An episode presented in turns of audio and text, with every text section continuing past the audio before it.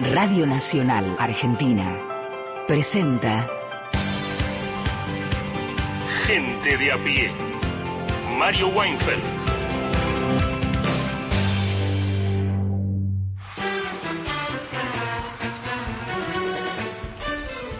Hola, buenas tardes a todos y todas. Son las 3 y 6 en la Argentina. Comienza Gente de a pie. Estaremos hasta las 5 de la tarde por Nacional, Nacional Folclórica, acompañados, palabra que utilizaremos más de una vez, por más de 20 emisoras que surcan todo el territorio de la patria y que propalan para toda la geografía nacional, que es hermosa. Y este, vamos a permanecer acá un par de horas, un poquitito menos, y queremos que nos acompañes, te prometemos y ya te iremos diciendo qué, propuesta tenemos. En parte decimos, otras cosas van surgiendo. Y Mariana Fossati, buenas tardes, ¿cómo le va? Muy buenas tardes. Vino caminando un tramo, digamos. Muy bien. Eh, necesitamos que nos acompañen. Claro. No es solo que queremos, no, es una necesidad, es para, para completar este programa, para que ustedes eh, puedan decirnos aquello que piensan, puedan opinar, mm. reflexionar, plantear nuevos temas, todo eso al 0810-2220870, grabándonos ahí un mensaje de hasta 30 segundos y si lo prefieren, o en cambio, si lo prefieren, nos pueden escribir un WhatsApp. Claro. 1138707485. Hoy pueden pedir sus canciones. Claro. Mañana no. No. Esto es así. Hoy, Solo hoy, por hoy. hoy no se fía. Mañana sí. Es así, a comunicarse, a comunicarse que, no, que nos interesa mucho, nos agrada, nos ayuda, nos gratifica. ¿Qué más? Bueno, basta. Paula Nicolini, buenas tardes, ¿cómo estás? Buenas tardes. ¿Cómo, estás? Estamos muy bien, por suerte, bien. lindo día eh, soleadito, un poco ajetreado, pero así estamos. Es miércoles eh, en la República Argentina. Primicia de gente. ¿Qué, ¿Qué, puede pasar? No, puede pasar. Lo que sí traje, eh, vengo así del, del conurbano sur, como el Beto Sola. Como el Beto. Exactamente, vengo de los pagos del Beto porque voy a contar un par de historias que tienen que ver con expresiones artísticas, narrativas, teatrales que están moviendo mucho y me parece que vale la pena hacerlas conocer. Me parece muy bien y también va a estar con nosotros Martín Rodríguez que va a traer un poema y va a hablar algo de la, política, la campaña, los arranques, todo eso en un ratito. Ahora, Mariana Fossati, te pido por favor el título de mi editorial. Los pisos y los techos de la Argentina.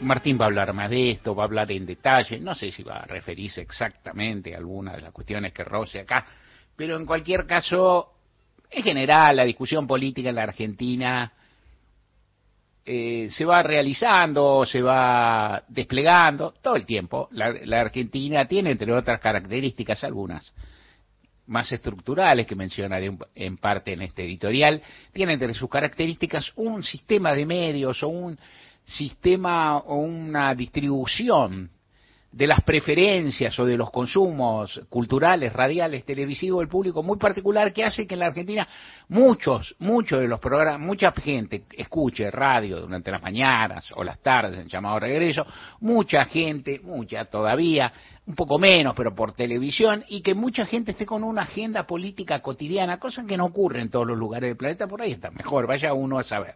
En cualquier caso ocurre, hay mucho programa, el programa Magazine, digamos, que, que el, el formato más clásico, más común, más eh, reiterado de la Argentina, que ha de ser seguramente porque tiene una correlación con los gustos del público, me imagino, no, no lo sé, yo no cultivo eso, por ejemplo, pero bueno, está fenómeno, ¿qué le, va a? ¿Qué le vas a hacer?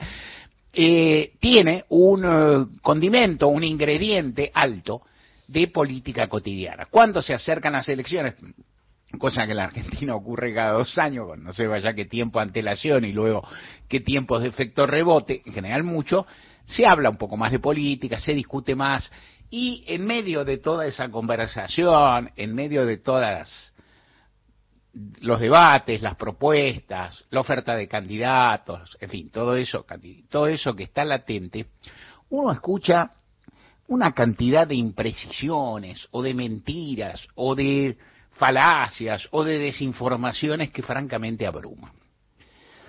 Y no la si la cuestión es si en este este breve lapso que me queda hasta más o menos que lleguen el servicio de noticias de la radio pública, yo voy a resolver esto, no lo voy a resolver. Igual no te vayas, pues vamos a estar buenos y hay mucho material.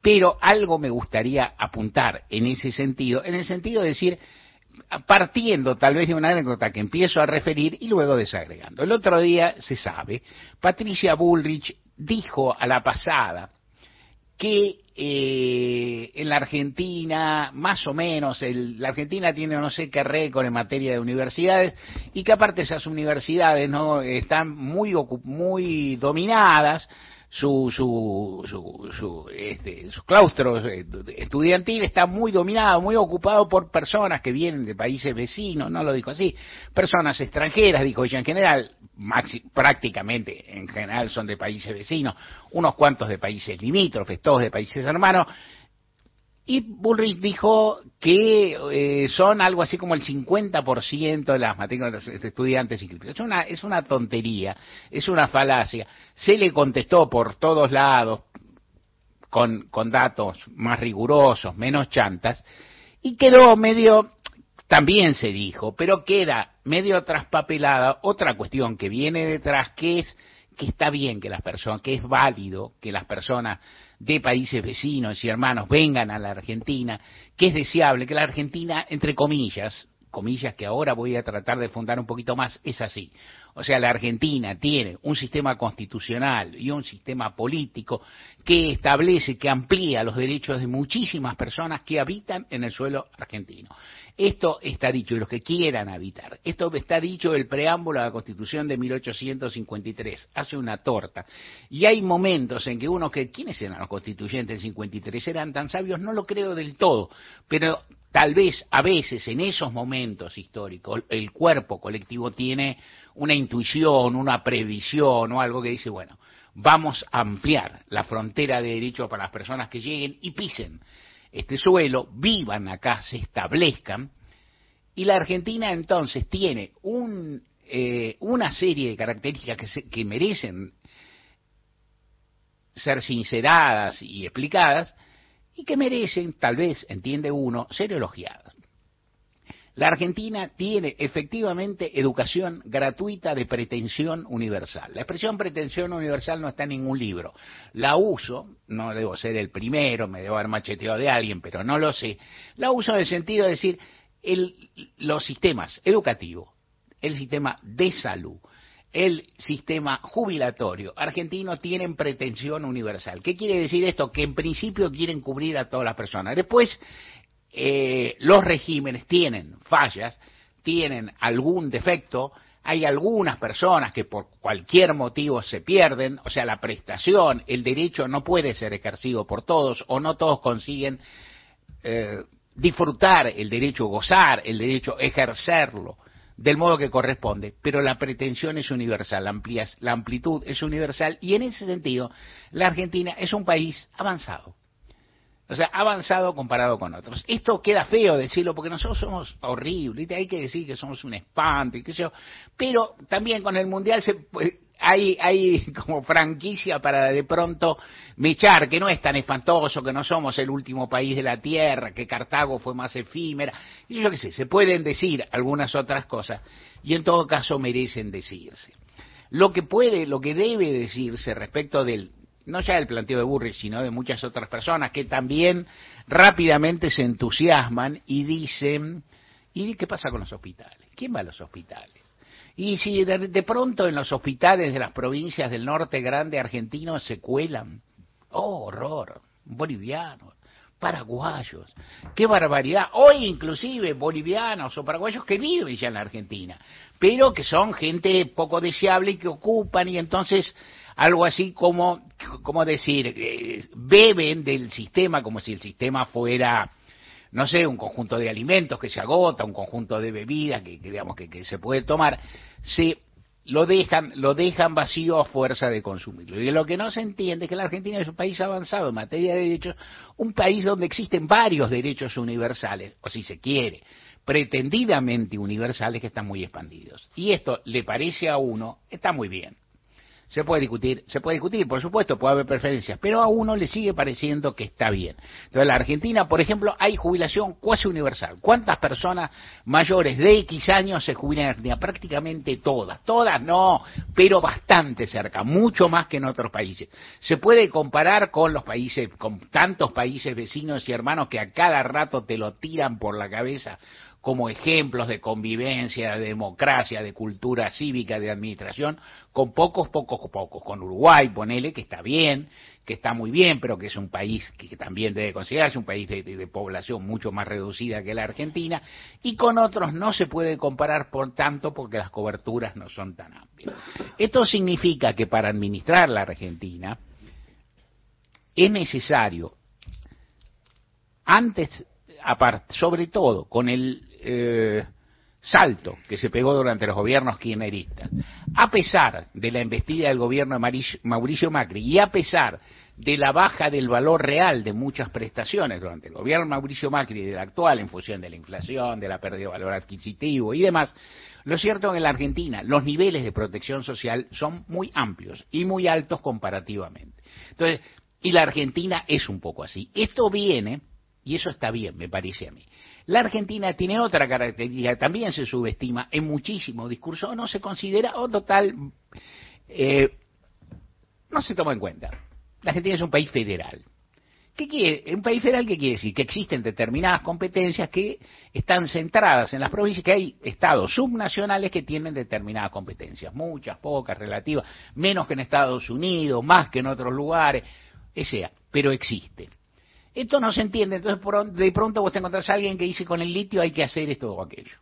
Yo, el litio, no sé, cualquiera.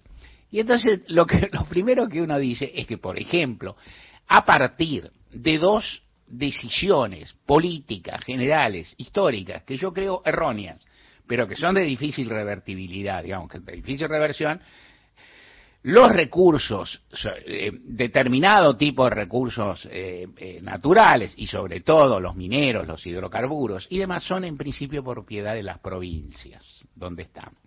Esto ocurre por la Constitución del 94 muy marcadamente porque ahí se estableció y existe en otro carril, pero que también es importante, la, la división de las prestaciones sociales, de, la, de, los derechos sociales que generalmente administran los estados nacionales y subnacionales, que establece que muchísimas las prestaciones sociales de los derechos públicos de las personas argentinas son carga de la provincia.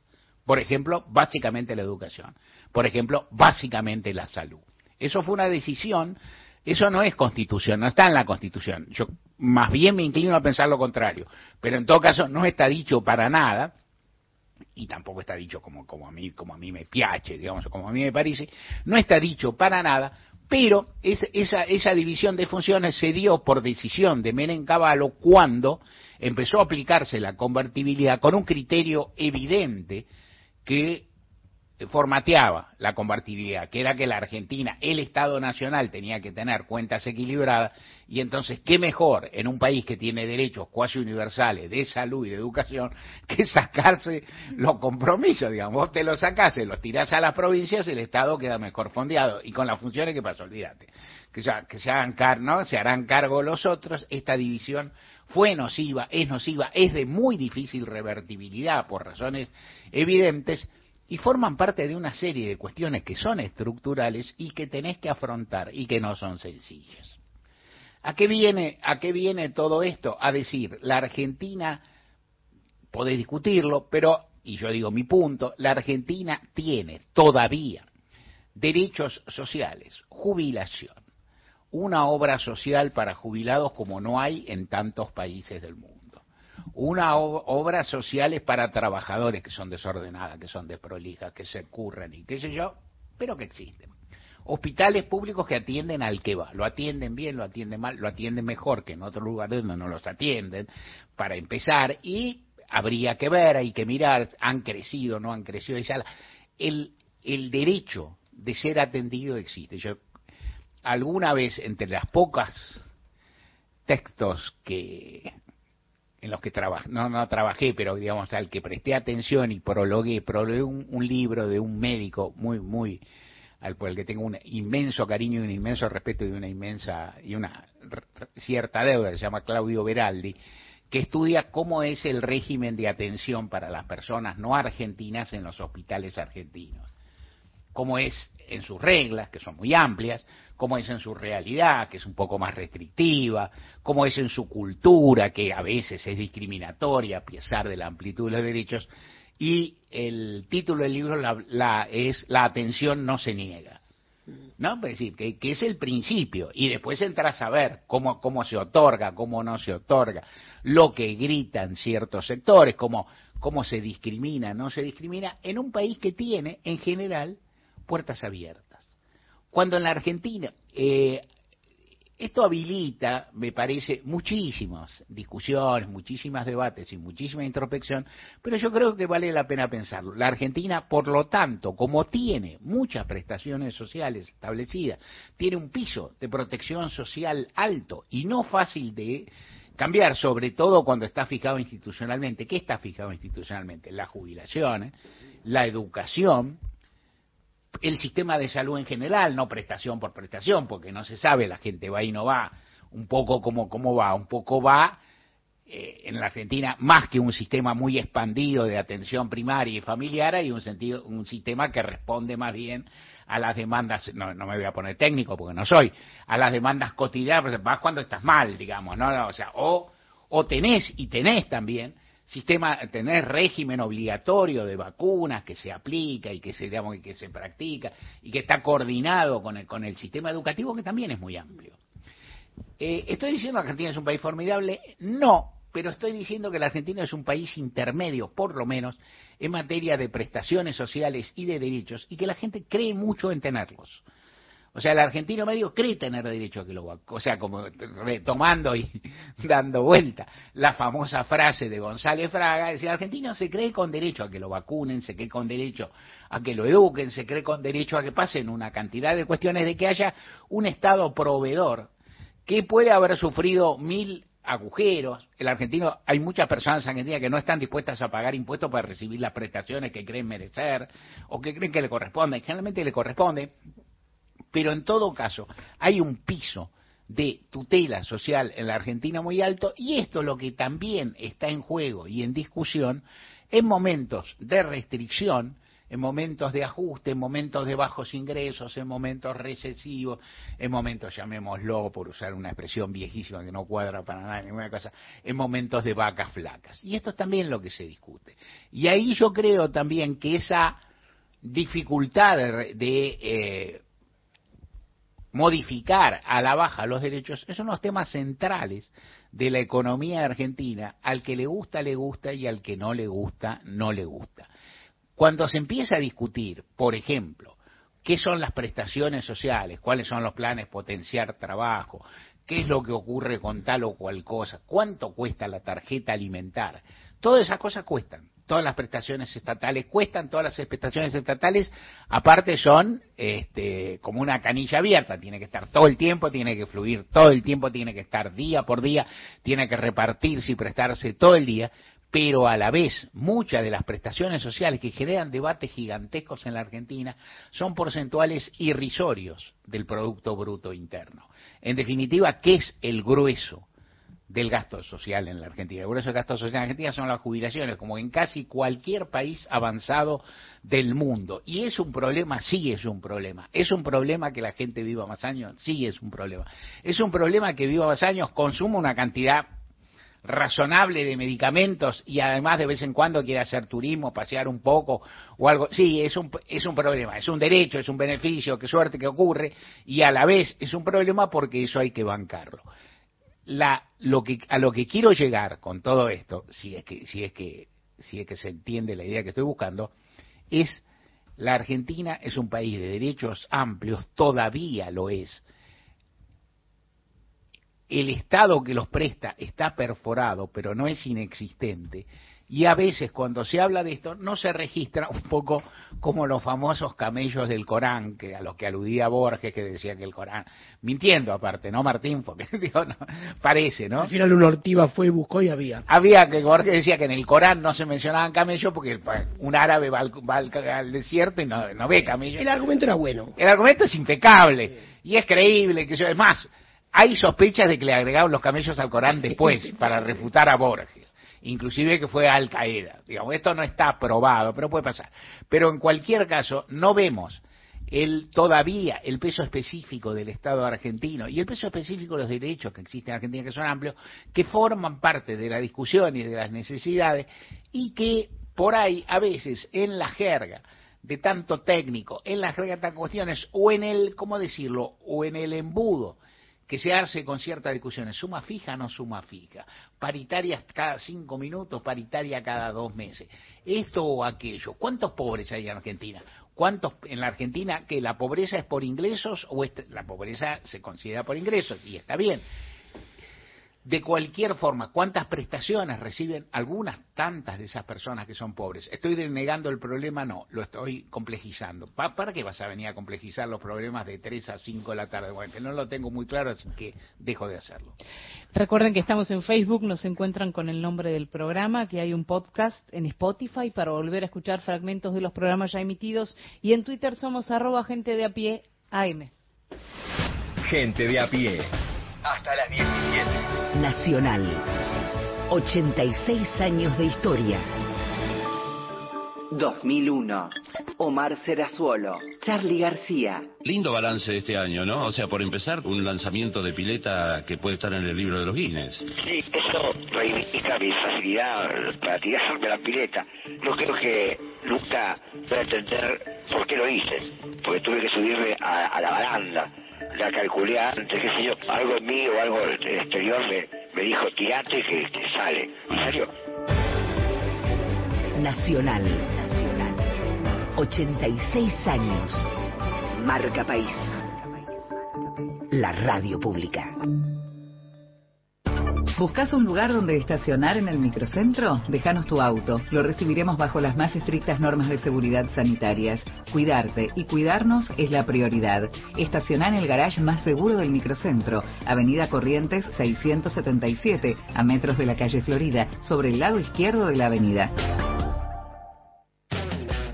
Vivís todos los días la radio pública. 144, la línea gratuita de contención, información y asesoramiento para mujeres en situación de violencia en sus diferentes formas. 144, en todo el país, los 365 días del año. Gente que trabaja. Gente que festeja. Gente que estudia. Gente que baila. Gente que gestiona. Gente que ama. Gente que se une y deja su marca. La radio pública la acompaña. Radio Nacional. Marca País. Toda la información y el mejor análisis en Gente de a pie. Con Mario Weinfeld. Entré en, plan de, de recomendar o de repasar algo, algo de, lo, de lo que fue pasando la semana que fue pasando eh, gente a pie. Eh, recomiendo el reportaje que le hizo Victoria de Masi el lunes a la mamá de Cecilia, esta piba, esta mujer que, que, desapareció en Chaco, que todo indica que fue víctima de un femicidio. Un hecho espantoso, ¿no? Un hecho espantoso, macabro, en que se mezclan una cantidad de cosas y una dificultad para avanzar en la investigación que llama la atención en un sentido. En la Argentina las investigaciones criminales en general se traban. Juicios, cuestiones, todas las que tienen una cuestión bajo la luz se traba. En este caso me dicen las personas que cubren el tema que los fiscales están trabajando bien. Perfecto. Paso a creerlo porque no lo estoy siguiendo. La estadística sigue siendo cruel en ese aspecto. Tu verdad, tu identidad está en el Radio Nacional. Los temas centrales del día están en Gente de a pie. Mario Weinfeld en la radio pública. Solo me basta con quererte, solo me basta con amarte, pero tu boca no me deja y una promesa robarte. Solo me basta con quererte, solo me basta con amarte. Toda mi vida de adorarte, si es que decides amarme.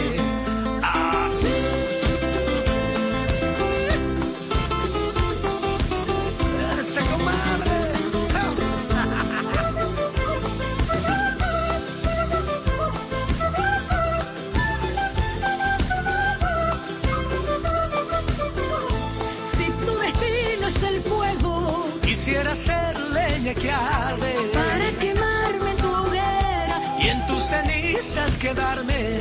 Solo me basta con quererte, solo me basta con amarte, pero tu boca no me deja ni una promesa robarte. Solo me basta con quererte, solo me basta con amarte, toda mi vida de adorarte, si es que decides amarme.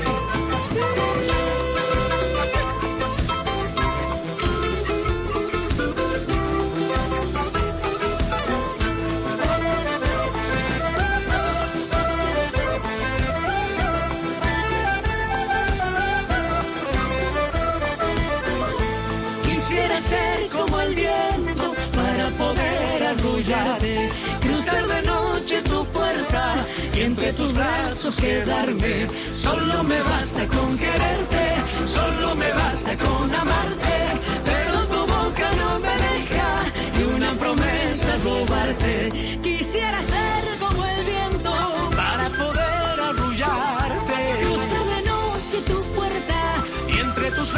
Quedarme. Solo me basta con quererte, solo me basta con amarte, pero tu boca no me deja ni una promesa robarte.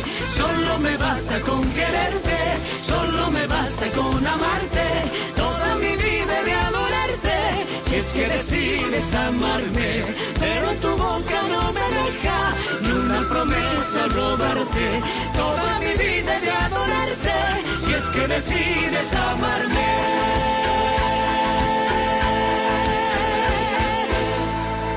Me basta con quererte, Paola Arias y los Tequis. Martín Rodríguez, buenas tardes, te escuchamos. Buenas tardes, Mario. Bueno, estoy acá, tengo la voz. Eh, los oyentes sentirán mi voz un poco tomadita, pero bueno, es así. Tomadita de, de no es que le entré un tequila antes de entrar. Eh, tomamos poco tequila en los programas. Eh, tomamos poco, pero... Sí, mojitos. Ah, sí, un poquito de... El, ¿cómo es? el vodka con alguna naranja. es más, si quiere mandar un... El famoso destornillador. Sí. Vodka con naranja. Yo con tequila tuve un problema una vez que tomé tanto y vomité y tuve dos años sin tomar. Y luego... Pasó. Ya se pasó. No, pero veo unos que dije, ah, parece un licor.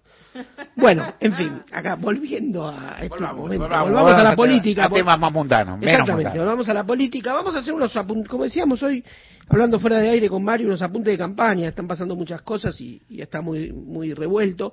Está muy revuelto hacia el interior de los frentes, ¿no? Eh, más que más que nada.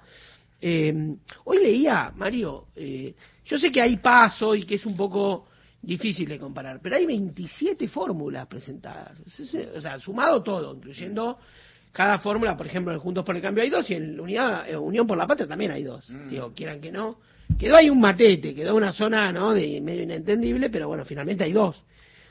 Y hay varios que van a, paso, incluso a la izquierda, el FIT va a las pasos, pero digo, eh, fue es, es, es, mucho más o bastante más que las del 2003, que eran comparativas, ¿no? Que se decía que había una, una gran fragmentación.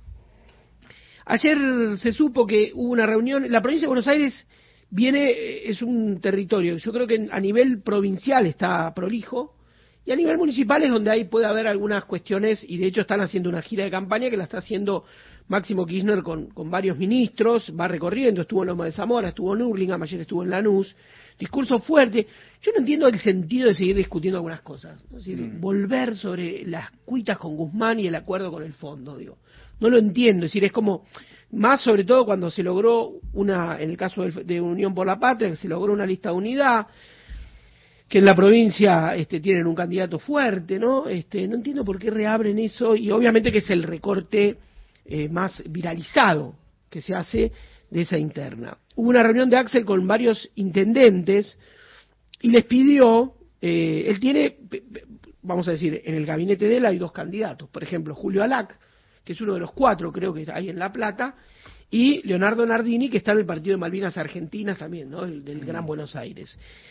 Planteó cuál es el eje de campaña, derecho al futuro, un eslogan, los derechos o la derecha, ¿no? Algo de eso, y pidió que no haya heridos en distritos donde hay internas. Hay varios distritos con internas, no son pocos, te voy a decir que de los de los ciento, perdón, de los 135 distritos que tiene la provincia de Buenos Aires, en cuatro hay internas para, en 40, perdón, en 40 ah. hay internas para intendente. Pero hay tres lugares calientes, fuertes, porque conforman, digamos, el, forman parte del conurbano bonaerense. Hurlingham, donde está Juan Zabaleta, el actual intendente que fue ministro, y Damián Celsi, un dirigente de la Cámpora. Ahí hubo un acto, un lanzamiento. Hoy, hoy salió un reportaje en La Nación de Zabaleta y había un tono pacifista. digamos, Celsi fue intendente un tiempo interino mientras Zabaleta fue ministro, pero hay una suerte de, él dice, no es un acuerdo lo que hay, pero, pero digamos, en los discursos no hubo eh, por lo menos del candidato de la Cámpora, no hubo un discurso contra Zabaleta, hay como buenos modos, aunque hubo muchos chispazos ahí, incluso alguna, alguna que otra denuncia. Tigre también está caliente la cosa, y está muy pesada, entre eh, Julio Zamora y Malena Galmarini. ¿no? Es, es, un, es el terreno de, Sergio Massa y ahí ha habido esto, este tiempo hubo varios cruces. Y después está en San Martín, ¿no? La disputa entre Moreira, que es el candidato de Catopodis, y Leo Grosso, que es uno de los dirigentes eh, jóvenes del movimiento Evita, que hace rato que viene haciendo fuerza en San Martín. Bueno, eso es, esa es el, parte del escenario. Y yo miraría sobre todo Burlingame mi Tigre, que me parece que es donde puede haber eh, alguna, alguna, algún escenario, digamos, uno diría interesante para leer la política. Otra novedad, bueno, ayer ya lo nombré, circuló bastante el comentario de Máximo Kirchner sobre Martín Guzmán, pero otra novedad, hasta ahora vi que dos periodistas lo, lo más o menos lo, aseguraban, lo daban por hecho, obviamente que es una cosa a futuro, va a ocurrir en unos días. Uno era Diego Genú, confío, confío en Diego, conozco, tengo, confianza en su honestidad profesional, que es que el 9 de julio va a, haber, un acto, va a ser la inauguración del gasoducto Néstor Kirchner. Hoy hubo una publicidad que circuló de Sergio Massa con música de los redondos y se supone que van a estar presentes los tres, las tres figuras más importantes del, este, del antiguo, del ex Frente de Todos, hoy Unión por la Patria, que son obviamente Cristina, Alberto y Massa, el candidato. Bueno, se dice que van a estar Vamos a cambiar hacia el otro lado, hacia el otro sector, y ahí yo realmente encuentro una situación fuerte, intensa, y voy a hablar de los dos candidatos a presidente, porque se están dando con todo, por ejemplo, en Santa Fe, Puyaro y Lozada, o sea, se están dando, ¿no? Eh, se puso muy picante la interna en, en, la provincia de Córdoba, es decir, distritos claves que tiene la disputa de Juntos por el Cambio, o Juntos, el Frente Juntos, pero a nivel nacional, que tienen dos listas, ¿no? La que conforma Bullrich y la que conforma Larreta, y se pegaron lindo, ¿no? Se pegaron lindo. Vamos a escuchar, primero hubo un tuit ayer de Patricia Bullrich y vamos a escuchar el video que ella linkeó, donde dice, otro día de caos, tenemos un acampe piquetero importante, incluso la toma de, eh, de, unas oficinas anexas del Ministerio de Desarrollo Social de la Nación, de este grupo de unidad piquetera, que sobre todo este, tiene fuerte el polo obrero, ¿no? La figura de Beliboni, que el año pasado hizo eh, muchísimos cortes. Entonces, ayer fue un día difícil, hoy un poco lo es, también se suma hoy en la ciudad de Buenos Aires, perdón la oportunidad, pero se suma el paro de, del sindicato de, subtes, un paro, digamos, rotativo por, en distintas líneas, y tuiteó Bullrich, otro día de caos, la ciudad es tierra de nadie. Conmigo esto se acaba. Y acá está, yo diría, uno de los grandes ejes de disputa, y escuchemos el video que pone. La Odisea de circular en la ciudad de Buenos Aires, capítulo 1000 o el capítulo de esta semana. Santi Martela está tratando de lograr lo imposible, llegar de un punto a otro de la ciudad de Buenos Aires en un día de cortes, un centro imposible, eh, bueno, estas columnas de, de humo que veíamos por las gomas quemadas en medio de la 9 de julio.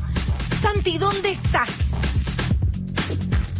Hola Caro, ¿cómo estás? Buenas tardes. Y venimos perdiendo en esa tarea que vos decías que es imposible y realmente está muy complicado en circular no solo por el centro-centro de la ciudad, sino también ya por eh, las calles... ahí no, largó fuerte.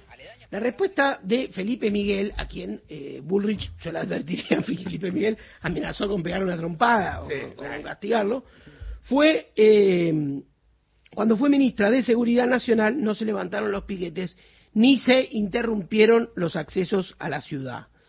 Eh, la reta está jugando la carta donde incluso hay, hay un spot, vamos a escuchar otro ahora, pero hay un spot donde él muestra que no le tembló. Él tiene un problema, no sé bien cómo se llama técnicamente, conocí a alguien también de la política que lo sufre, no que es como un temblor, que es simplemente eso, un temblor en las manos, y con eso jugaba, ¿no? Sobre, sobre, sobre todo eh, dando a entender que las estadísticas de seguridad de la ciudad de Buenos Aires daban con la ciudad más segura de América Latina. Y después hacían, hacían circular este otro spot. Argentina absurda. Hoy en nuestro país un sindicato puede bloquear y frenar la producción de una fábrica, impidiendo el derecho a trabajar. Nuestra propuesta. Vamos a usar las fuerzas de seguridad para hacer cumplir la ley y terminar con la violencia y las extorsiones. Se termina la Argentina absurda la Argentina absurda, ¿no? toda una definición. También ayer se supo, esto va a traer quilombo, trajo algún quilombo, eh, una medida que tomó el Ministerio de Educación, no sé si lo leíste Mario el, el, comunicado, dice un maestro de grado de jornada completa que haya trabajado del primero de febrero al 30 de junio sin una sola falta cobrará una asignación extraordinaria de 60 mil pesos. Este monto será proporcional al cargo ejercido y a la carga honoraria correspondiente y se pagará con la liquidación del sueldo de julio, informaron. No, eso, eso dijeron en el eh, Ministerio de Educación.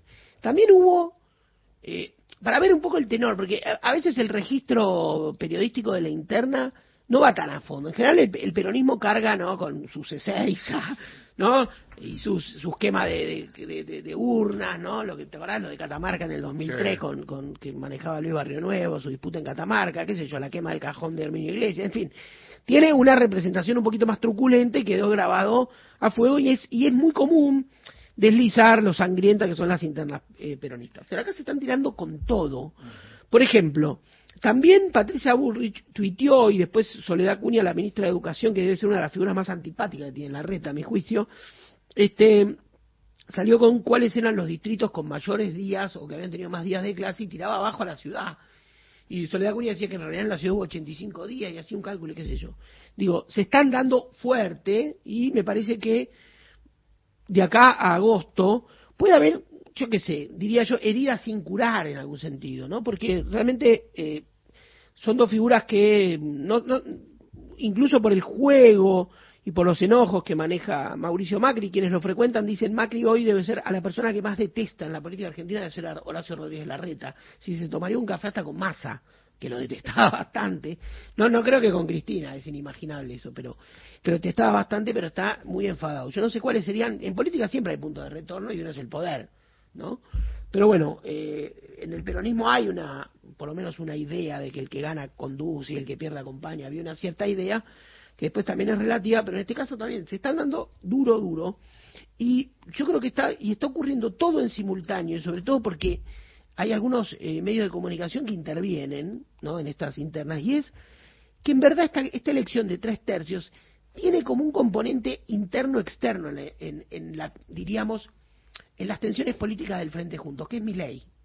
Es decir, mi ley quedó muy cerquita, muy cerquita ideológicamente y muy hasta diría personalmente de dos figuras, de Bullrich y de Macri, no cerró, tiene un encono terrible hacia la reta, ¿no? el que lo acusa de un montón de cosas, hoy se pronunció, sacó un hilo de tweets, en realidad sacó un, eh, una, digamos, un tipo de, publicación que permite Twitter que es más largo, sería como un post, ¿no? Que se llama Los miedos, eh, perdón, los, los, miedos, no, los medios y la casta, que arranca, por ejemplo, las primeras oraciones, dice, Argentina está repleta de delincuentes de guante blanco, operadores a sueldo, corruptos, disfrazados de moralistas y políticos camaleones que saltan de un lado a otro. Bien, hasta ahí firmo, te digo, no, no, no, pero eso no te lo cuenta nadie. Dice, estamos viendo la campaña de difamación más grande de la historia solamente porque venimos a plantear una Argentina distinta.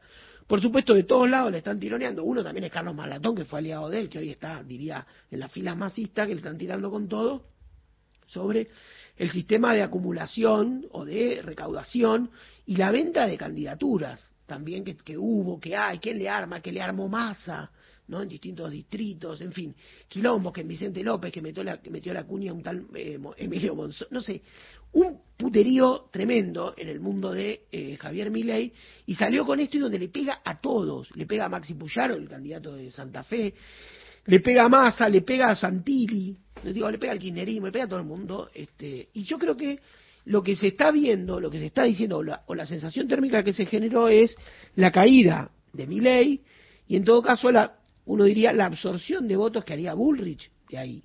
¿no? Decir, si en realidad no estamos ante una elección de tres tercios y es el retorno de la polarización, los votos de mi ley a dónde van. ¿no? Digamos, uno diría que lo lógico, ¿no? Es que vayan a, primero a Juntos, segundo a Bullrich, y no creo que ni a palos a la reta. Yo creo que es más fácil que un voto vaya más que a la reta en un punto, si es un seguidor puro de mi ley. Pero no por esto que se dice de la colaboración y qué sé yo, de política, sino también por una cosa hasta más intuitiva. Creo que la reta encarna algo que contra lo cual mi ley construyó mucho, ¿no?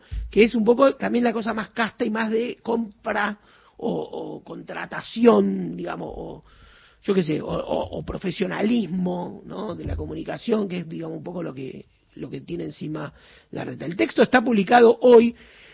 Voy a decir una cosa conspirativa, Mario. Si vos buscás mi ley en el buscador de Twitter, que no es la, no es la mejor aplicación del mundo, pero no lo encontrás fácil. Fuera de joda lo digo, no lo encontrás fácil. Yo lo hago a menudo, lo sigo, y a veces quiero entrar a su tele, a su timeline, a las publicaciones de él, y no es fácil entrar. No es fácil eh, encontrarlo. Te aparece Peluca Miley, te aparecen cuentas fake, te aparecen boludeces, pero no te aparece la cuenta que es arroba J Miley.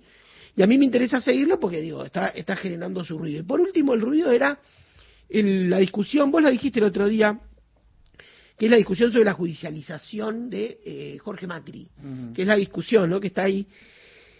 Digamos, ¿Cuál es la objeción sobre su candidatura? Que la constitución de la ciudad dice que para ser jefe de gobierno, esto te lo dejo y ya me cierro con esto y lo dejo picando. Yo creo, como vos, que los que quieren ser candidatos que lo sean un poco, ¿no? Hay una tendencia, es como a, favor de la democracia, a favor de la oferta, pero dice que la constitución de la ciudad dice que para ser jefe de gobierno tiene que haber vivido cinco años anteriores a la elección al territorio. Se entiende que son cinco años anteriores inmediatos, o sea, serían los últimos cinco. ¿No? Hmm. Porque entonces si no fuesen inmediatos el texto no necesitaría decir anteriores, sería haber vivido cinco años en la ciudad. Macri dice que no que yo no viví los cinco años anteriores porque era intendente de Vicente López, que es cierto, pero sí viví cinco años hace mucho tiempo, incluso más de cinco. Hmm. Y esa está la discusión, que eso de la palabra inmediato. Sí, es eh, varias, varios apuntes sobre esto que es todo. primera cuestión, eh, mi ley dominó, esto lo hablamos, mi ley dominó tiñó una parte importante de toda esta discusión.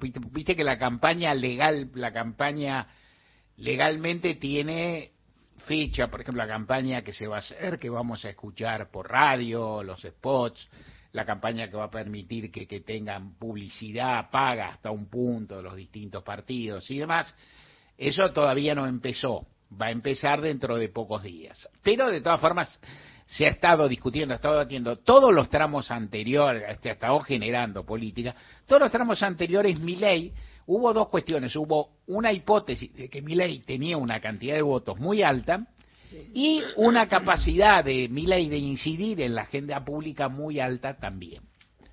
Motivos los retiro de, o sea, no, no, digamos, no me interno porque es cuestión. Yo estoy, yo estaba convencido sigo convencido y nunca podré probar que mi ley nunca tuvo los votos que le atribuyen. Claro. Eh, ¿Cómo puedo probarlo? Nunca. Ponele que no saque eh, que el día de la, las primarias y el día de las generales, que son más importantes y que para mí son las que demarcan cuántos votos tiene cada cual, porque en las primarias todavía puede haber un poco de, de divague de los de los votantes, ¿no? Es decir, el voto de Grabois en cierto sentido, algún otro. Eh, yo creo que no los va a sacar. Y si no los saca, ¿qué voy a poder hacer? Yo, yo digo, en un café, ni siquiera acabo de decir, mira, ya le dije, ¿eh? ya le dije, ya le dije. Y si saca 30, no diré nada, porque ¿qué voy a hacer? Ahora, si yo di, si mi ley saca 15, 20, y yo digo eso, cualquiera me puede decir que efectivamente tuvo 30.000 votos, no sé, tenía el 80% de los votos hace dos meses y cayó. Que, Ahora hay una especie de fuga que me divierte los encuestadores. Hablan de un hecho, yo nunca dije, nadie dijo nunca. Ahora, algo tenía, había un sentido común. Mi impresión es que nunca los tuvo y que influ, pero que sin duda su agenda influyó y la perspectiva de que él sacara esos votos también influyó. Eso es interesante. En este momento lo que está pasando, que para mí también es interesante, es que hasta el domingo, sobre todo con la, la, inmediata el inmediato impacto de la candidatura de Massa generó la sensación de que el Frente de Unión por la Patria está más competitivo. O sea que ha mejorado la competitividad. Esto lo creen los dirigentes de Unión por la Patria, en buena medida lo, lo, designaron o lo ungieron por eso, más y también sus adversarios. Yo tampoco estoy tan convencido, pero no, pero en realidad si todos están convencidos produce efecto. Hay una espuma. Hay, una espuma que sube, hay una espuma que sube. Hay un tema con mi ley, me quedé pensando cuando decías que es, y si, si saca 15 puntos, y no hubiese existido toda esa sensación térmica, uno diría, che, la pucha, sacó 15 puntos. Una bruta elección para alguien que no tiene nada, sí que tiene problemas psíquicos, que grita, que no tiene puntero. Que tiene un programa insólito, Mario, que tiene un programa insólito. pero, pero como, como llegó, pocas personas llegaron, pocos candidatos llegaron al 30% en elecciones normales. Hay que ver. Todo es, el marco es de incertidumbre, ¿no? Eso, eso es cierto. Y también hay algo que te dijo, que yo, eh, esto también lo dije el otro día, está en la que cuando en particular Bullich y Larreta, y hay que ver cómo se ingenian Grabois y Massa, más Grabois que Massa en el sentido de que si la interna es muy destructiva, ¿no? Si la interna eh, contiene mucha crítica o demás. Es, a mí no me parece que los dirigentes no vuelvan, los dirigentes vuelven fácil, al día siguiente van y abrazan al otro y listo, el que gana convoca, se hace el magnánimo, el otro lo abraza. Yo lo que no sé si campañas tan urticantes, tan críticas del otro, no dejan, no producen un efecto en los votantes. votantes dicen, bueno, yo a esta que dice que todo lo que... No, o sea, sí. no, no es una solidaridad personal con la reta con Bullrich. Es también la idea de decir, bueno, si tantas si las diferencias son tan grandes, yo no sé si voto al otro. Esto es lo que me parece que late y genera una incertidumbre adicional por si se falta. Y que alimenta, alimenta puede ser una una sensación de antipolítica también profunda que puede expresarse más que en una opción en el botón blanco. ¿no? El otro día, a ver, el, humor antipolítico es como una temperatura de la sociedad y hay un tipo que a mí me parece, Mario, yo no sé qué pensaba, nunca lo hablamos, pero me parece un tipo de sensación aquí, Moldaski. Moldaski me parece un tipo genial, el otro día lo fui a ver. Mm. Y entonces el tipo hace un, hace un monólogo breve sobre la política y la verdad que no ocupó la mayor cantidad de su espectáculo de la política, que tuvo un tramo de la política un ratito, un cachito así nomás chiquitito. Y él hace una cosa que es genial, que es el humor judío, que es una cosa muy simpática, y en un momento dice, voy a contarlo mal, y cierro con esto, pero se ríe, imagínate hacer humor sobre, sobre Milay, casi que te pisa los talones, ¿no? Vos mismo, porque, digamos, en un momento dice, no, y había dos paisanos, porque él dice, que prometió, la, eh, o sea, que puso en agenda la venta de órganos, Entonces se juntan dos paisanos y uno le dice al otro, sí, ¿cómo está tu tía? dice, no, está mal, está moribunda, y ponen en la vidriera. Martín Rodríguez, en fin. Gente de a pie. Hasta las 17. Encontrá los podcasts de la radio en nuestra web, radionacional.com.ar. Estás a un clic de escucharlos. Nacional, la radio pública.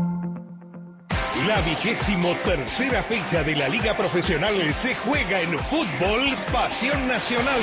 Este jueves a las 16.45, Unión Boca. Relata Pablo Barovero. Comenta Diego Terenciani. Fútbol Pasión Nacional en todo el país por la radio pública. Para hacer grande un país hay que lograr lo imposible. Por eso, construimos centros de desarrollo infantil donde las y los niños logran cosas increíbles. Ampliamos rutas para que llegues tranquilo a tu casa e impulsamos previaje para que elijas tu destino en cualquier lugar del país. El futuro se vuelve presente si alcanzamos nuestros logros, esos logros con los que día a día hacemos una Argentina mejor. Conoce más en argentina.gov.ar barra primero la gente. Argentina Presidencia. La Ley 27.610 reconoce el derecho de las mujeres y otras personas gestantes a acceder a la interrupción del embarazo hasta la semana 14 de gestación inclusive. Los procedimientos son gratuitos, seguros y confidenciales en todo el territorio nacional. Pueden realizarse en el Servicio Público de Salud o a través de las obras sociales y entidades de medicina prepaga. Impedir el acceso a la interrupción voluntaria del embarazo es violencia contra la libertad reproductiva. Ante consultas u obstáculos para acceder a la práctica, podés asesorarte llamando al 0800-222-3444 del Ministerio de Salud de la Nación o a la línea 144. Decidir es tu derecho. Decidir es tu derecho. Ministerio de las Mujeres, Géneros y Diversidad de la Nación. Junto a RTA, Radio y Televisión Argentina. Temporada invierno. Todos los climas. La radio pública. Inauguramos el gasoducto Presidente Néstor Kirchner. Con cientos de kilómetros de acero en manos de miles de trabajadoras y trabajadores, se construyó en tiempo récord la obra de transporte de gas más grande de los últimos 40 años. Energía que nos permitirá ahorrar divisas, expandir nuestro desarrollo, nuestro federalismo, nuestra soberanía y nuestro orgullo nacional. Gasoducto Presidente Néstor Kirchner. Mueve energía, mueve al país. Ministerio de Economía. Argentina Presidencia. Miércoles. Todos los días. Nacional. La radio pública. Todas las tardes, de 15 a 17. Gente de a pie. Mario Weinfeld. En la radio pública.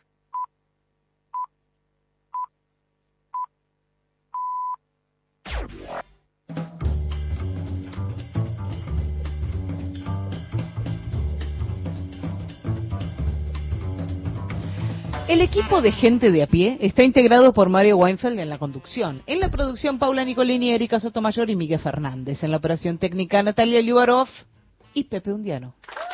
Ah, otra vez vino menos gente. Ayer, eran, ayer eran un montón. Bueno, había ahí mucha dificultad de tránsito. Hay para ah, es por eso, no llegaron. Esto vienen en Bondi en general, Sí. pero bueno. Eh, decía, en el control central de Radio Nacional, Luciano Chiquito Profili. Las y los columnistas son Lorena Álvarez, Victoria de Masi, Mariana Enríquez, Miguel Fernández, Hernán Fredes, Juan Manuel Carc, Paula Nicolini, Martín Rodríguez, Beto Solas, Erika Sotomayor, Gustavo Vergara y Gerardo Villar. En la locución, Mariana Fusari. Seguimos con los bandoneones, Bien. con ese instrumento alemán que encontró su alma, su espíritu y su identidad por aquí, no solo en el tango, sino también en el folclore, en el chamamé, en, el, en la música salteña, por ejemplo. Eh, Dino Saluzzi, gran bandoneonista, ya ahora internacional, pero el tipo es salteño y el sabor de, de su toque es bien, bien folclórico un encuentro entre dos bandoneonistas en una obra, eh, Astor Piazzolla y Aníbal Troilo. Ayer se cumplió un aniversario del fallecimiento de Piazzolla, que moría un 4 de julio del año 1992. Había nacido en Mar del Plata en el año 1921. Eh, músico criado en Estados Unidos, muy eh, fanático del jazz, músico que cuando era pibe quiso tocar la armónica y su viejo le trajo un bandoneón. Bueno, el sistema lo vimos el otro día. Es el mismo, el de las lengüetas y el del aire que pasa por esas lengüetas y las hace vibrar, pero no tiene nada que ver un instrumento con el otro. Músico que conoció a Gardel cuando era muy pibito y que zafó de morir con Gardel en la tragedia de Medellín porque el propio Gardel le había pedido a sus viejos que le dieran permiso para acompañarlo en esa gira donde falleció y los viejos de Piazzolla dijeron, no, ni loco, te vamos a dar el pibe para que te lo lleve quién sabe a dónde. La cosa es que mm, después de volver a Mar del Plata con su familia y aburrirse como un hongo, escuchó eh, algunos músicos de tango que le interesaron, se vino a vivir a Buenos Aires, se hizo fanático de la orquesta de Troilo, iba a todas las actuaciones, a todos los ensayos, se sabía absolutamente todos los toques de bandoneón de todas las obras y un día se enfermó un bandoneonista y dijeron, pero si el pibe sabe todo, pruébelo. Entonces Troilo lo probó y, lo puso como cuarto bandoneón. Y ahí empezó la, la relación entre entre Troilo y Piazzolla. En el año 39 entra la orquesta, fue arreglador de la orquesta, se amaron, se odiaron, se pelearon. Troilo lo echó de la orquesta en algún momento, le puso gato como apodo por cómo le gustaba eh, molestar y hacerles maldades a sus compañeros. Y mm, se habló de una rivalidad durante mucho tiempo, como que habían quedado peleados, pero mm, allí por la década del 70 grabaron unos dúos de bandoneones impresionantes que alguna vez hemos escuchado acá. Y en el año 1975, cuando Astor se entera de la muerte de Troilo, le compone una obra homenaje, una obra que es una suite, la suite troiliana, que tiene cuatro movimientos, bandoneón, cita, que era la compañera de Troilo, whisky y escolazo, las cuatro pasiones de Aníbal Troilo en una suite de música tanguera contemporánea. Eh, contó Piazzolla que cuando murió el gordo él estaba en Roma, dice, me enteré en casa, estaba con Carlos Alonso y Antonio Berni, tranqui la reunión que había, que me habían pedido que posara para ellos. No te imaginas lo que fue. Agarré el bandoneón y me puse a tocar la última curda. Llorábamos los tres, yo tocando y ellos pintando, se nos caían las lágrimas.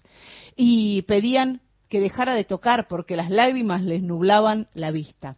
Pero no podía dejar de tocar. Era como que quería que el gordo siguiera ahí con nosotros. Lo mismo cuando toco el bandoneón en el bandoneón, el primer tema de la suite, que es algo de lo que vamos a escuchar, un fragmento porque son largos los movimientos de la suite. Hay una parte donde la melodía corresponde a quejas de bandoneón. Ahí intento tocar como Pichuco, rememoro sus dedos, pero no consigo terminar la frase musical. Y para demostrar mi impotencia, dejo los dedos puestos y abro el fuelle hasta el final, como si fuese un quejido de desesperación por todo lo que se nos fue con él.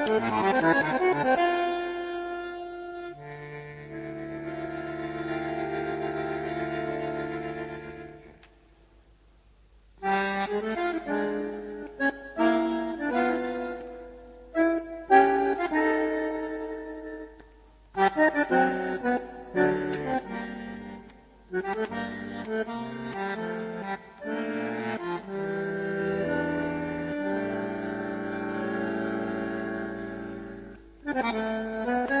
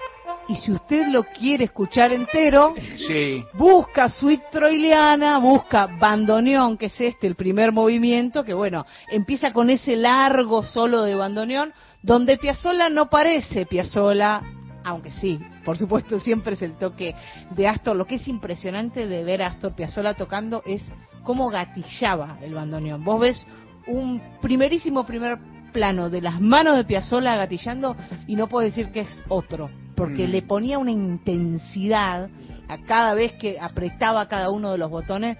Cuando estaba enfermo, él tuvo problemas em, cardiovasculares, mucho lío de, de, ese tipo, y el hijo decía, sí, mi viejo se cuida, se cuida dos meses, pero sube, sube al escenario y ahí no hay quien lo cuide, porque el tipo daba absolutamente todo y, y eso se escucha en su sonido. Está bien, viene bien esta consigna, ¿eh? Hasta ahora, vamos a ver, puede empeorar, ¿eh? Ojo. Tres, de cinco ya están.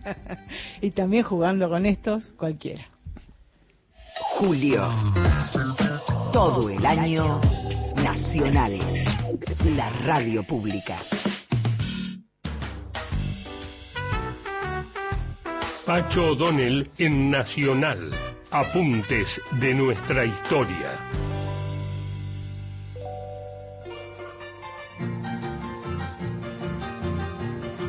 No todos los pueblos originarios americanos se enfrentaron con violencia a la invasión europea en los tiempos de la conquista.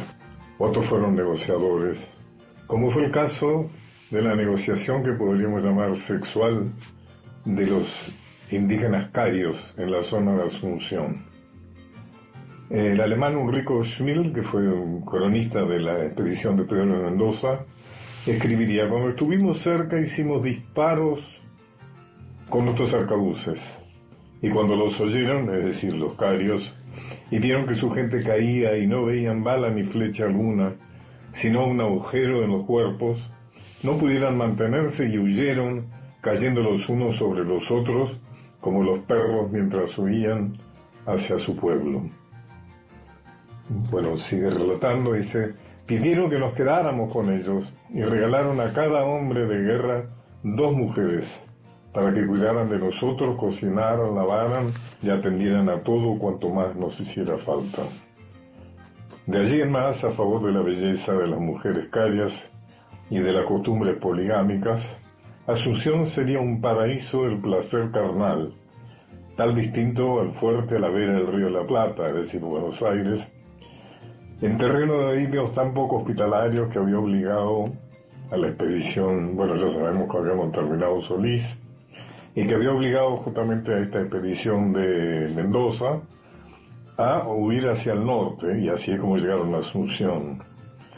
Los conquistadores a la orilla de la confluencia entre el Pilcomayo y el Paraguay ya no lo serían de tierras y riquezas, sino de cuerpos y sentidos. A cada uno de ellos se le encomendará un harén y la promiscuidad sería lo habitual. El moralizador presbítero Francisco González Paniagua describe al rey de España, textual, que el conquistador está contento con cuatro indias, es porque no puede haber ocho, y el con ocho porque no puede haber dieciséis, y que no hay quien baje de cinco y de seis, la mayor parte de quince, y de treinta y cuarenta los lenguas y los capitanes. Volvé a escuchar estos apuntes de nuestra historia por Pacho O'Donnell en www.radionacional.com.ar. Toda la información y el mejor análisis en Gente de a pie. Con Mario Weinfeld. Bueno, por supuesto que hay una gran cantidad de estudiantes de países limítrofes en las universidades públicas argentinas. Y esto, lejos de ser un problema, nos prestigia como país porque nos eligen para estudiar en lugar de otros. Pero hay requisitos eh, que no es que vienen a estudiar y listo y nada más, eh, tienen que cumplir ciertos requisitos. Y esto es normal y ellos también lo aceptan de buen grado. Pero compañeros, ¿con qué coraje le vamos a negar el sistema público de salud, por ejemplo, a los hermanos bolivianos? Las quintas de la provincia de Buenos Aires, con trabajo, con trabajadores bolivianos nos proveen de frutas y verduras a la orden del día. Yo durante casi 10 años le compré a una, mm, señora boliviana que empujaba un carrito, 20 cuadras para venir y 20 cuadras para volver de la mejor calidad y a muy buen precio. Mensaje de Estela Maris de San Fernando. Muy buenas tardes. Excelente tu editorial, Mario. Hola, buenas tardes para el programa de Mario. Magnífico el editorial, Mario. Además, habría que decir que es muchísimo más barato sostener la atención primaria, universal, de educación y salud para todo el habitante y la habitanta de nuestro país que poner un montón de plata en los laboratorios y en los este, estudios de alta complejidad con máquinas, no sé qué. Buenas tardes para, para el programa de a pie. Habla Roberto de José Cepaz. Quería pedir para el jueves eh, Malevo por Argentino Luna. Quisiera darle gracias a Mariana Fossati, que es mi ídola. Siempre los escucho. No llamo, pero los escucho. Un beso.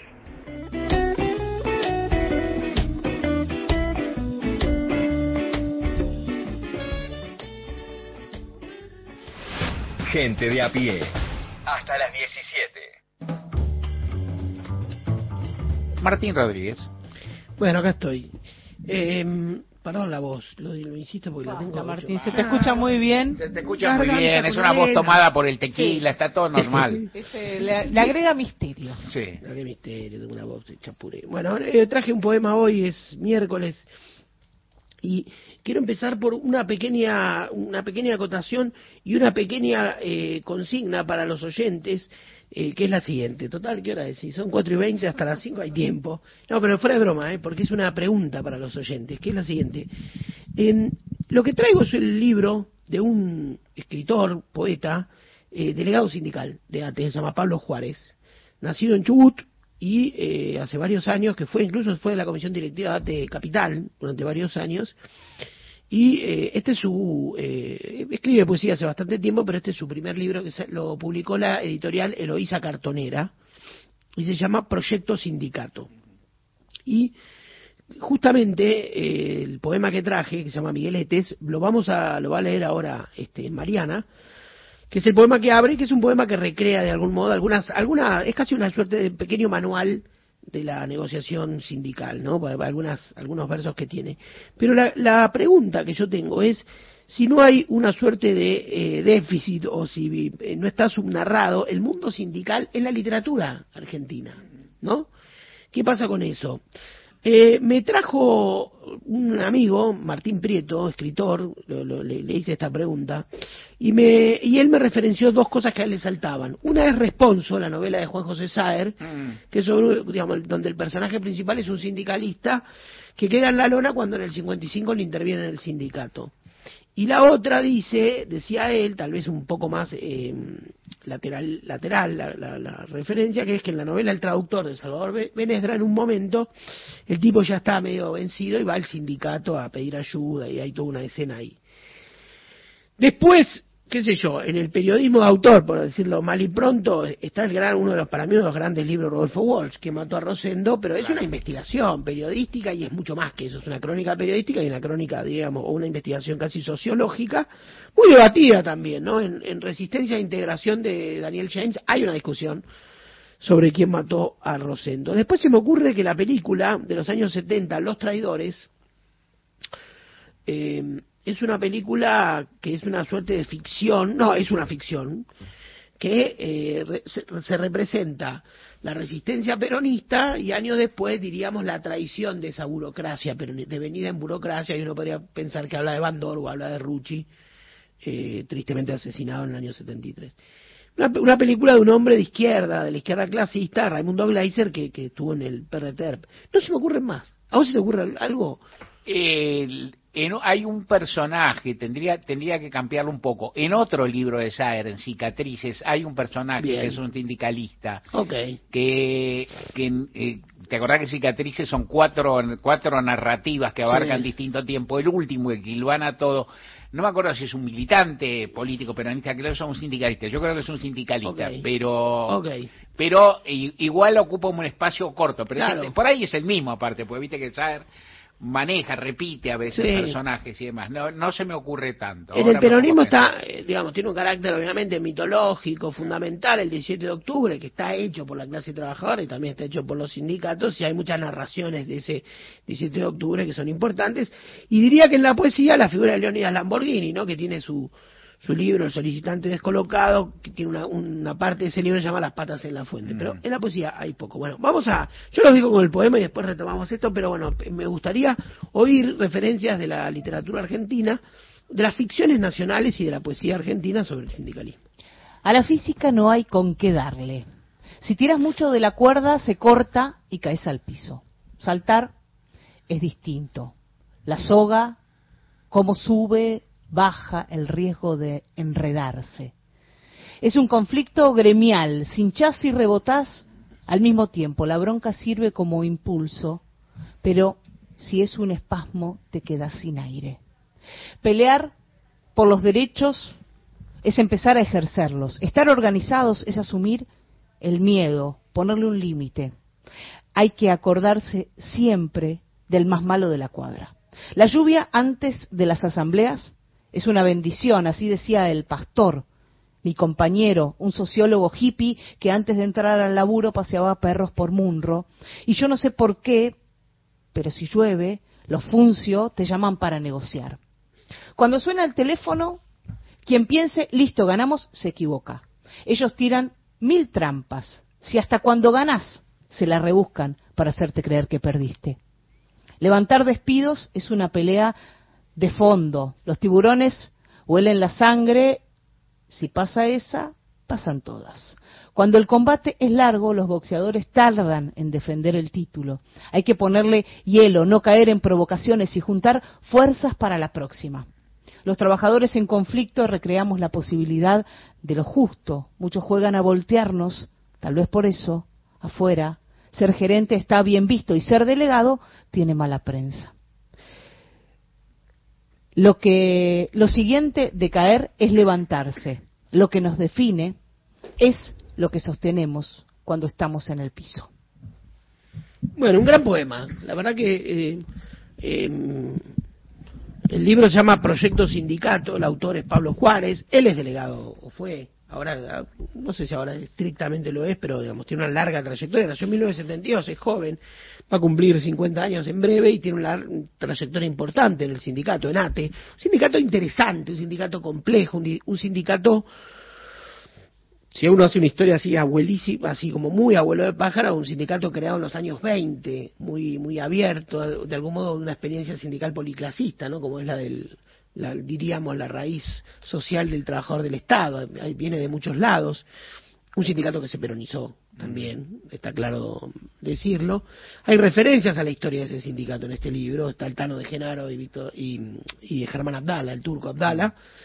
Hay referencias a la militancia, hay referencia a la militancia de los años 90, hay referencia a la llegada al, al Estado de un proyecto político como el kirchnerismo, eh, la debacle durante los años macristas, en fin, es un libro donde hay mucha resonancia, es una suerte de caja de resonancia de la experiencia política de mi generación, podría decir, y algunos un poco mayor, pero está hecho con mucha inteligencia, con mucho cuidado para no caer en estereotipos. La verdad que es un libro súper interesante de lo que es inscripto en lo que podría ser la poesía política, que es una una gran tradición en la poesía argentina, y con este agregado que me gustaría escuchar a algún oyente, si le queda un ratito o en algún momento, para decir, bueno, efectivamente la referencia al mundo sindical. Me parece que, por ejemplo, en la poesía argentina las izquierdas, el Partido Comunista, la experiencia de la guerrilla, Paco Urondo, eh, Juan Gelman, eh, la experiencia de la izquierda, Juana Vignosi, en Luis Lucci, un gran poeta, en, Joaquín Januzzi, la observación social, ¿no? En la poesía de los 90, el realismo, la visión sobre la década. Es decir,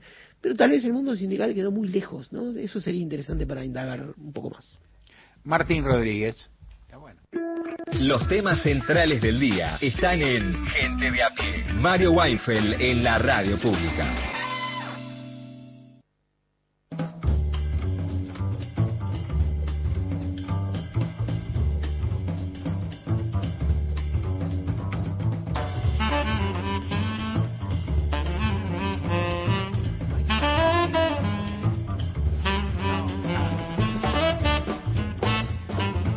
Estamos acá al aire, estamos, yo estábamos a la pesca de, un mensaje, que yo no hay un mensaje, que, que hoy no lo pediste bien. Puede ser, ¿eh? Puede, ser. yo no quiero, no quiero eh, caer en esto de echar responsabilidad, pero hay que aplicar la amenaza, la rudeza, sí, o hay que dar lástima.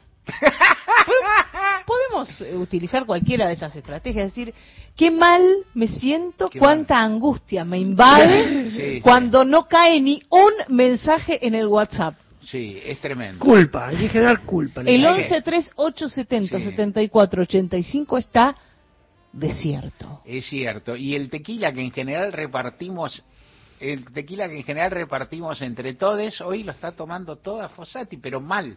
No está tomando paladear, no la veo, la veo. No, no, no, no. Pero cálmate, cálmate, van a llegar. Es, es para ahogar van a llegar. las penas. Y, yo mismo tal vez debo haber tomado alguno porque di por hecho que había un mensaje, di por hecho que había un mensaje latente, en fin, es, es, es triste estar como en una isla desierta y que sin que llegue ni un barco, las botellas no llegan de la isla desierta, ¿no? Salen, salen pero tampoco tenemos botella, bueno, de tequila. Tu verdad, tu identidad está en el diario Radio Nacional. Los temas centrales del día están en Gente de a pie. Mario Weinfeld en la radio pública.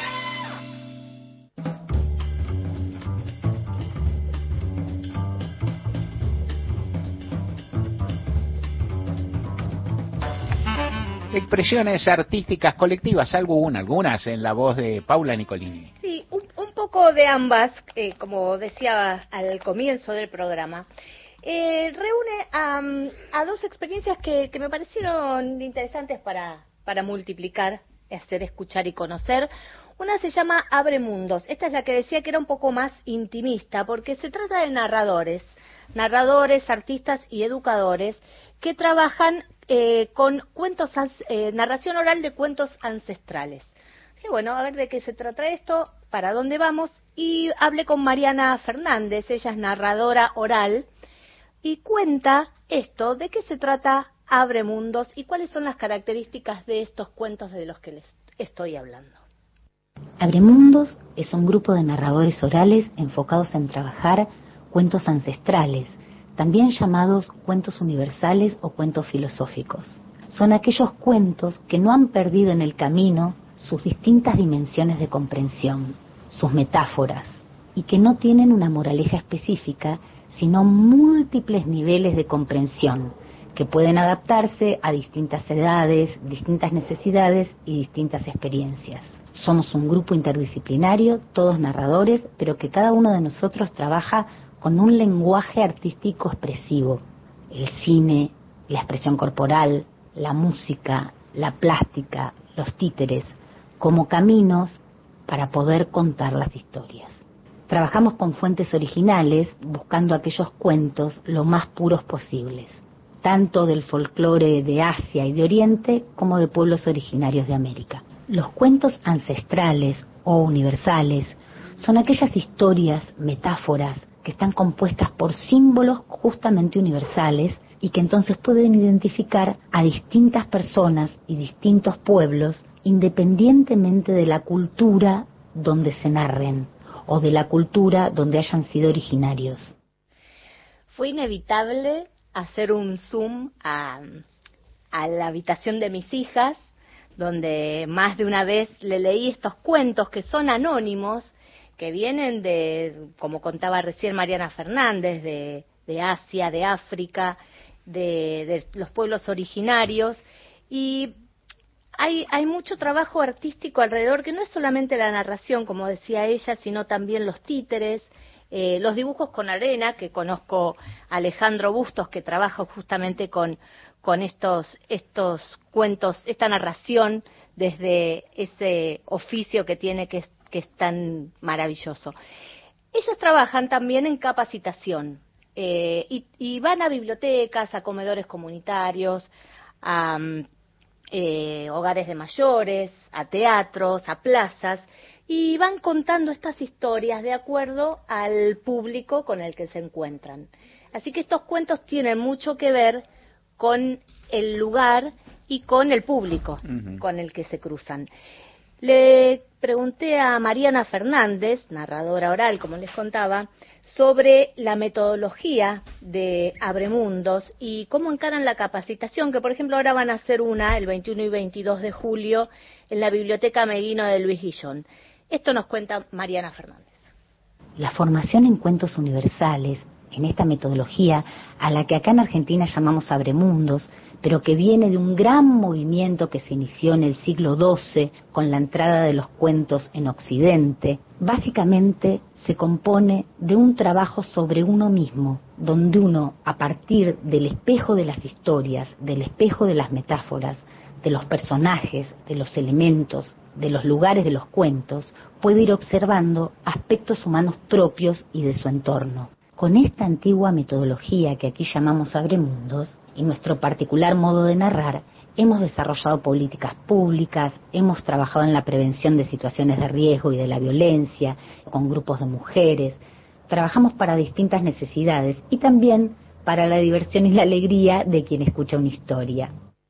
Bueno, ahí Mariana empieza a abrir esta red eh, que, me, que me interesó y que, y que hizo que me encontrara con otra, que es la Red Teatral Sur, eh, de la que vamos a, a conocer ahora algunos de sus detalles, experiencias y actividades. Hacia el final, después vamos a volver con, con Abremundos, pero ahora les presentamos a Mariana Ortiz Lozada. Ella es actriz, gestora cultural de la Sala Teatral de Lanús, El Dispa, y también integra la Red Teatral Sur desde que se formó hace ya 13 años está formada, conformada por artistas, gestores culturales que provienen de Lanús, Lomas de Zamora, Almirante Brown, Esteban Echeverría, Ezeiza y Presidente Perón, y son el Cono Sur que ya conocemos este, con nuestro gran representante Beto Solas.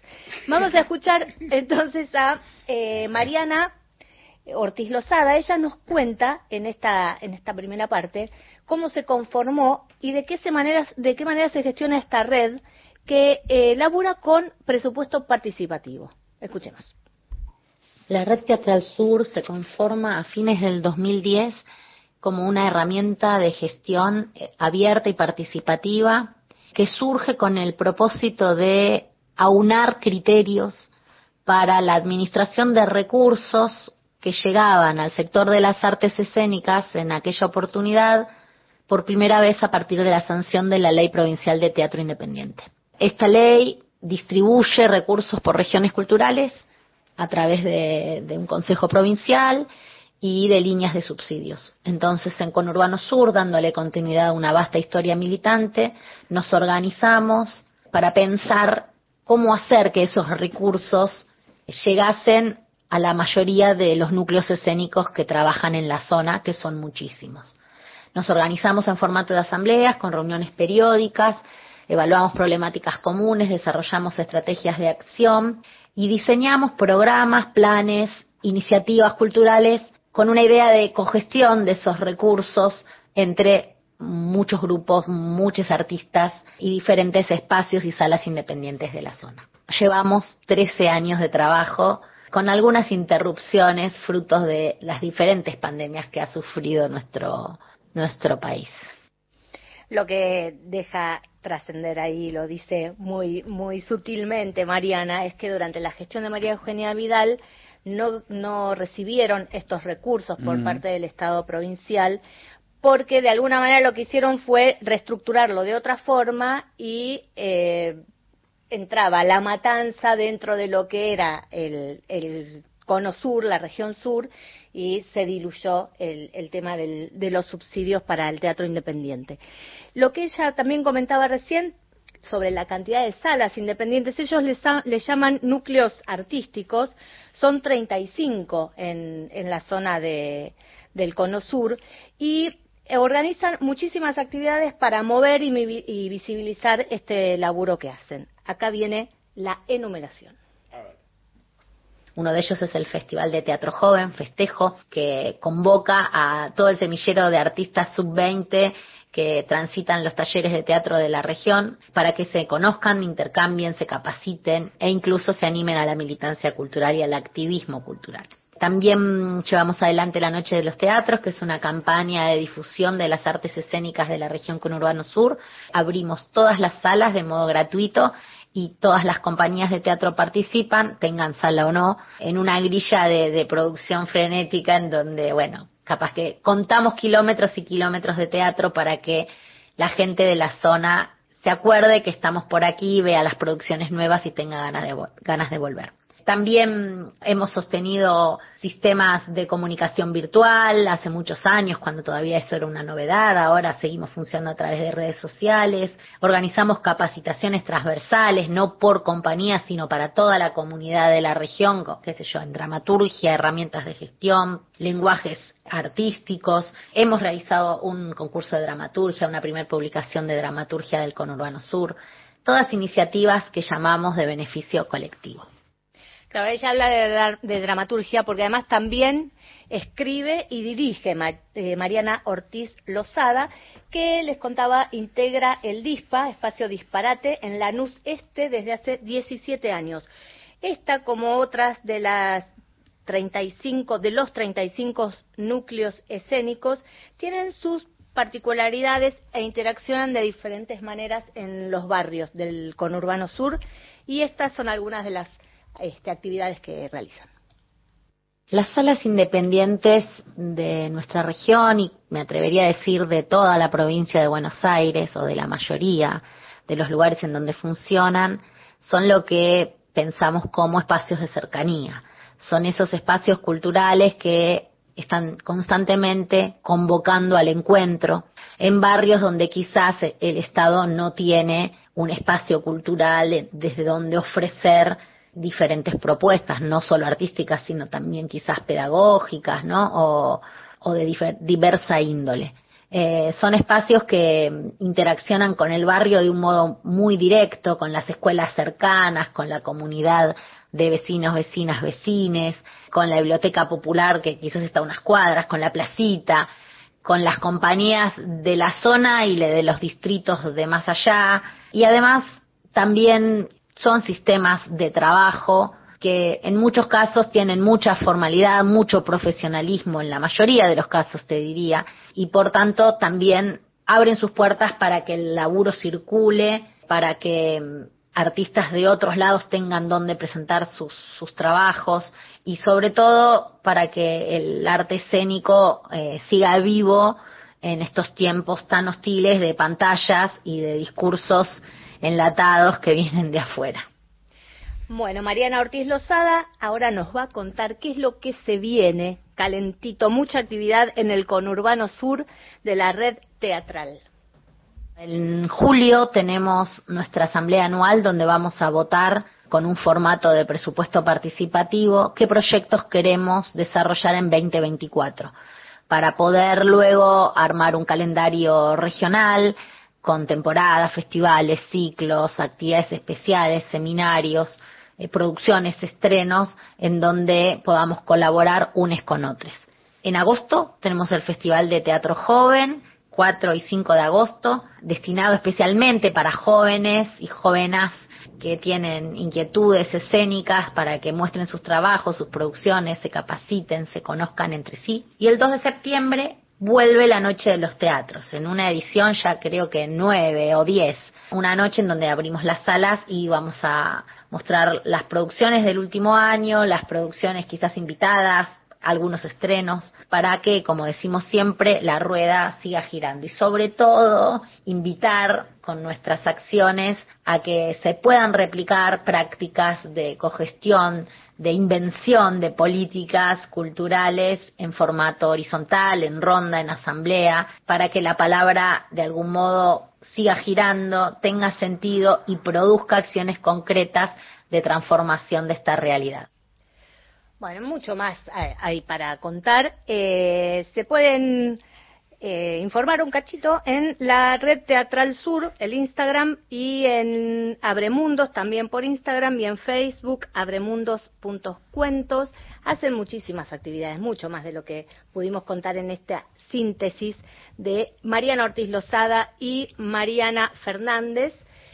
Para irnos, volvemos a Abremundos. No pude evitarlo y le dije contar un cuento. Esa. Contar un cuentito. Está muy bien. Pero bueno, vamos a ver, yo, yo le puse algún, no, no lo puedo evitar, puse alguna cosita ahí para, para cerrar y se llama El secreto del escultor. A ver. Era una vez un escultor que tenía un atelier ubicado en una calle de tierra con un gran ventanal. Los chicos y las chicas de ese barrio iban a jugar y a veces espiaban.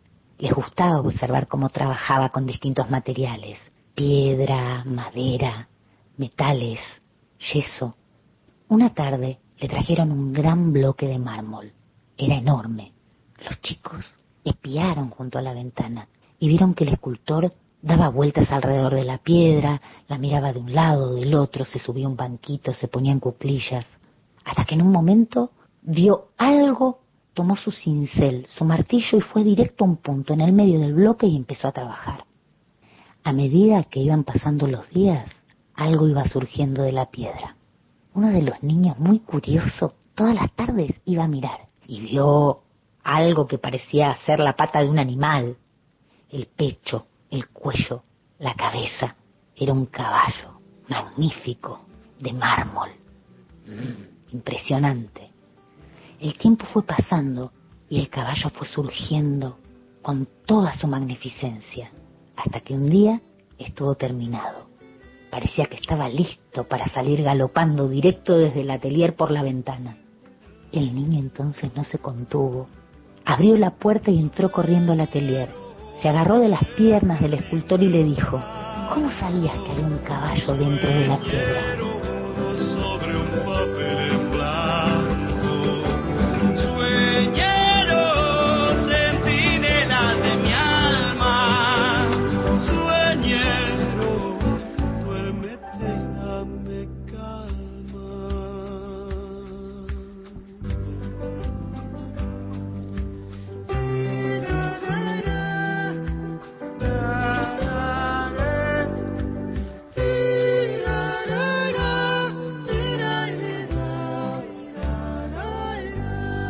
Todas las tardes, de 15 a 17, gente de a pie, Mario Weinfeld, en la radio pública. ¿Qué tienen en común Diego? Aprovecho Radio Nacional para mandarle un gran saludo a todos los argentinos. Roberto. Gracias por jugar con nosotros. Chao, abrazo de gol. Y el Pato. Yo le mostré otra forma de atajar a la gente. El aire de Radio Nacional. 86 años de historia. Nacional. Marca País. La radio pública. Para hacer grande un país hay que lograr lo imposible. Por eso, implementamos la mayor campaña de vacunación de la historia para cuidar a todas y todos los argentinos. Intervenimos más de 18.000 kilómetros de rutas y autovías para que puedas llegar a cada rincón del país. El futuro se vuelve presente si alcanzamos nuestros logros, esos logros con los que día a día hacemos una Argentina mejor. Conoce más en argentina.gov.ar barra primero la gente. Argentina Presidencia. Nacional 2023 la radio pública. Todo el año. Ombu, inversión tecnológica en calzados de seguridad. Ombu, caminamos el futuro. Calzados Ombu, nuestro liderazgo a tus pies. Inauguramos el gasoducto Presidente Néstor Kirchner, con cientos de kilómetros de acero en manos de miles de trabajadoras y trabajadores. Se construyó en tiempo récord la obra de transporte de gas más grande de los últimos 40 años Energía que nos permitirá ahorrar divisas, expandir nuestro desarrollo, nuestro federalismo, nuestra soberanía y nuestro orgullo nacional. Gasoducto Presidente Néstor Kirchner. Mueve energía, mueve al país. Ministerio de Economía.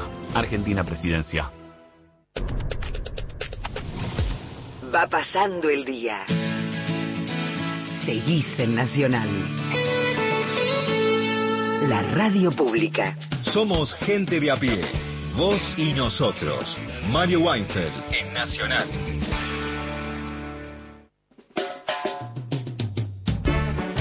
Bueno, Piazzolla creía que el tango había que transformarlo y reemplazarlo con lo que él decía era música de Buenos Aires. Y esto era cierto porque en Buenos Aires ya no existían ni los guapos ni los organitos. Pero tal vez fue un poco drástico porque pueden convivir perfectamente el tango como se conoce y lo que él dice, decía, era música de Buenos Aires. Pueden convivir perfectamente. Gracias. Resulta que ahora hay un montón de mensajes. Por ejemplo, el de Juan, que dice acá escuchando desde Bariloche, manda saludos.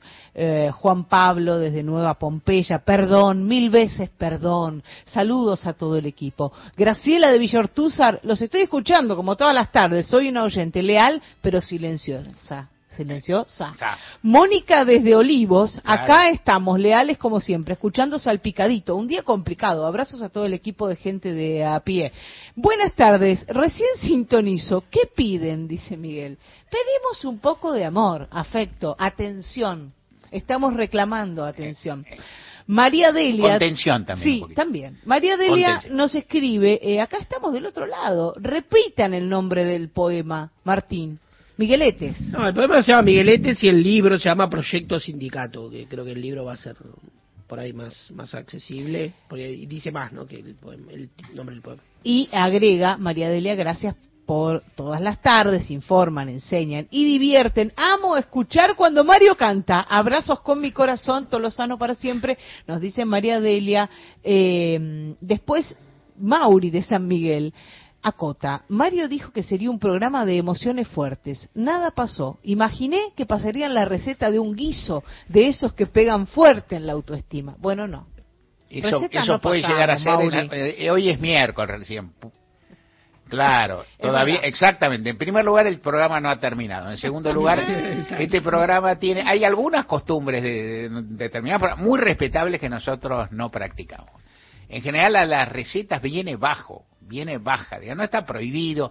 Alguna, ustedes también, nosotros tampoco somos de exhortar a la oyentada que mande recetas que bien pueden hacerlo. Tenemos una oyentada esparcida por todo el territorio patrio. Imagínate si nos vienen de 14 provincias todos los días alguna receta, un guisito, algo, qué sé yo. Mandan hacer, no, es cuestión, no es cuestión de pedir. Me parece bien, me, eh, fue un buen momento emocional el momento en que Fossati pidió. Mm. No, eh, Mendigué. No, no, no, no, no, no, pediste, pediste, pediste, pediste con, es más, pediste con dignidad, con, con altura, diría yo. Casi. No, no, vos pediste, y era una situación difícil porque ella estaba, y inclusive con mucha profesionalidad porque retuviste tus lágrimas. este, eso es verdad. Eso es verdad. No dejé que me ganara la, la emoción. Ni siquiera te empató, me parece. No, no, Quedó ahí. Pero bueno, en fin, en, cualquier caso, realmente, bueno, agradecemos las llamadas, agradecemos todo. Quedó pendiente y por ahí mañana volvemos. Mañana la carga, mañana no hubo tampoco tiempo. Mañana, primero, uno va a tratar de mirar y repasar en lo, en lo que hay escrito, algo de esto que planteó Martín, ¿no? La vida sindical en la literatura argentina en particular. Este, dos, mañana se lo vamos a plantear a los oyentes más tempranito, pues si se lo decimos cuatro y media y encima hay un reclamo, por lo menos llámenos, digamos, algo, no nos hagan sentir eso. Porque nosotros también necesitamos contención, nosotros también, aunque parezca que no, somos humanos. ¿Sí? Sí. Y necesitamos saber que están ahí. Exactamente. Que no estamos hablándole a una pared. ¿Qué somos? ¿Humanos, humanas o humanes? Todes. Todas. todes, todes juntos. Leo, leo por acá, veo.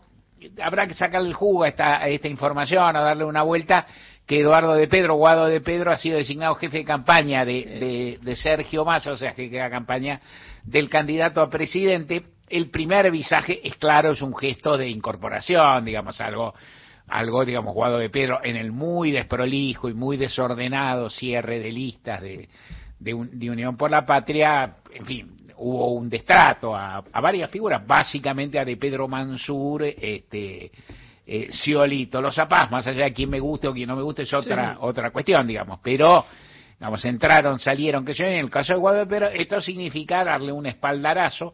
La figura del jefe de campaña en la lógica de la dinámica política argentina algunos han tenido mucha presencia, otros no. Hay que ver, no es sencillo en términos prácticos establecer una campaña para quien es ministro de Economía con mucha actividad. ¿no? Por lo pronto hay algo que es, que es legal o que, o que tiene restricciones legales, que es el, en general el gobierno y ni qué decir el candidato tienen vedado durante un tiempo largo realizar actos que se puedan confundir con actos de campaña. O sea, prácticamente tienen prohibido realizar actos públicos, inauguraciones, ese tipo de cosas, porque es obvio que son dos líneas. Pero en todo caso también hubo, bueno, la, la idea de decir, se revalida de Pedro, que por otra parte había, había sido reconocido con la candidatura a primer senador en la provincia de Buenos Aires, lo que significa que va a ser senador en la provincia de Buenos Aires sin ninguna duda. Así que nosotros nos vamos y vamos a volver mañana, como todos los días de 3 a 5 te cumplimos todo, y vos al final terminaste cumpliendo, hubo que pedirte un poco, que yo, esperemos que mañana sea un poco mejor. Mañana vamos a pasar los temas que ustedes propusieron y pedimos un poco más de compañía durante todo el día. Mañana vamos a tener un programa ligeramente más corto porque juega Boca. Sí. Entonces vamos a estar de 3 a 5 menos cuarto, porque viene el partido de Boca, tampoco te lo puedes perder, pero de 3 a 5 menos cuarto hacemos todo. Todi. Y hasta tenemos música para despedirnos. Sí, señor. Vamos a escuchar a Gustavo Cerati haciendo La Excepción. Estás cansada de poner el dedo en la llaga.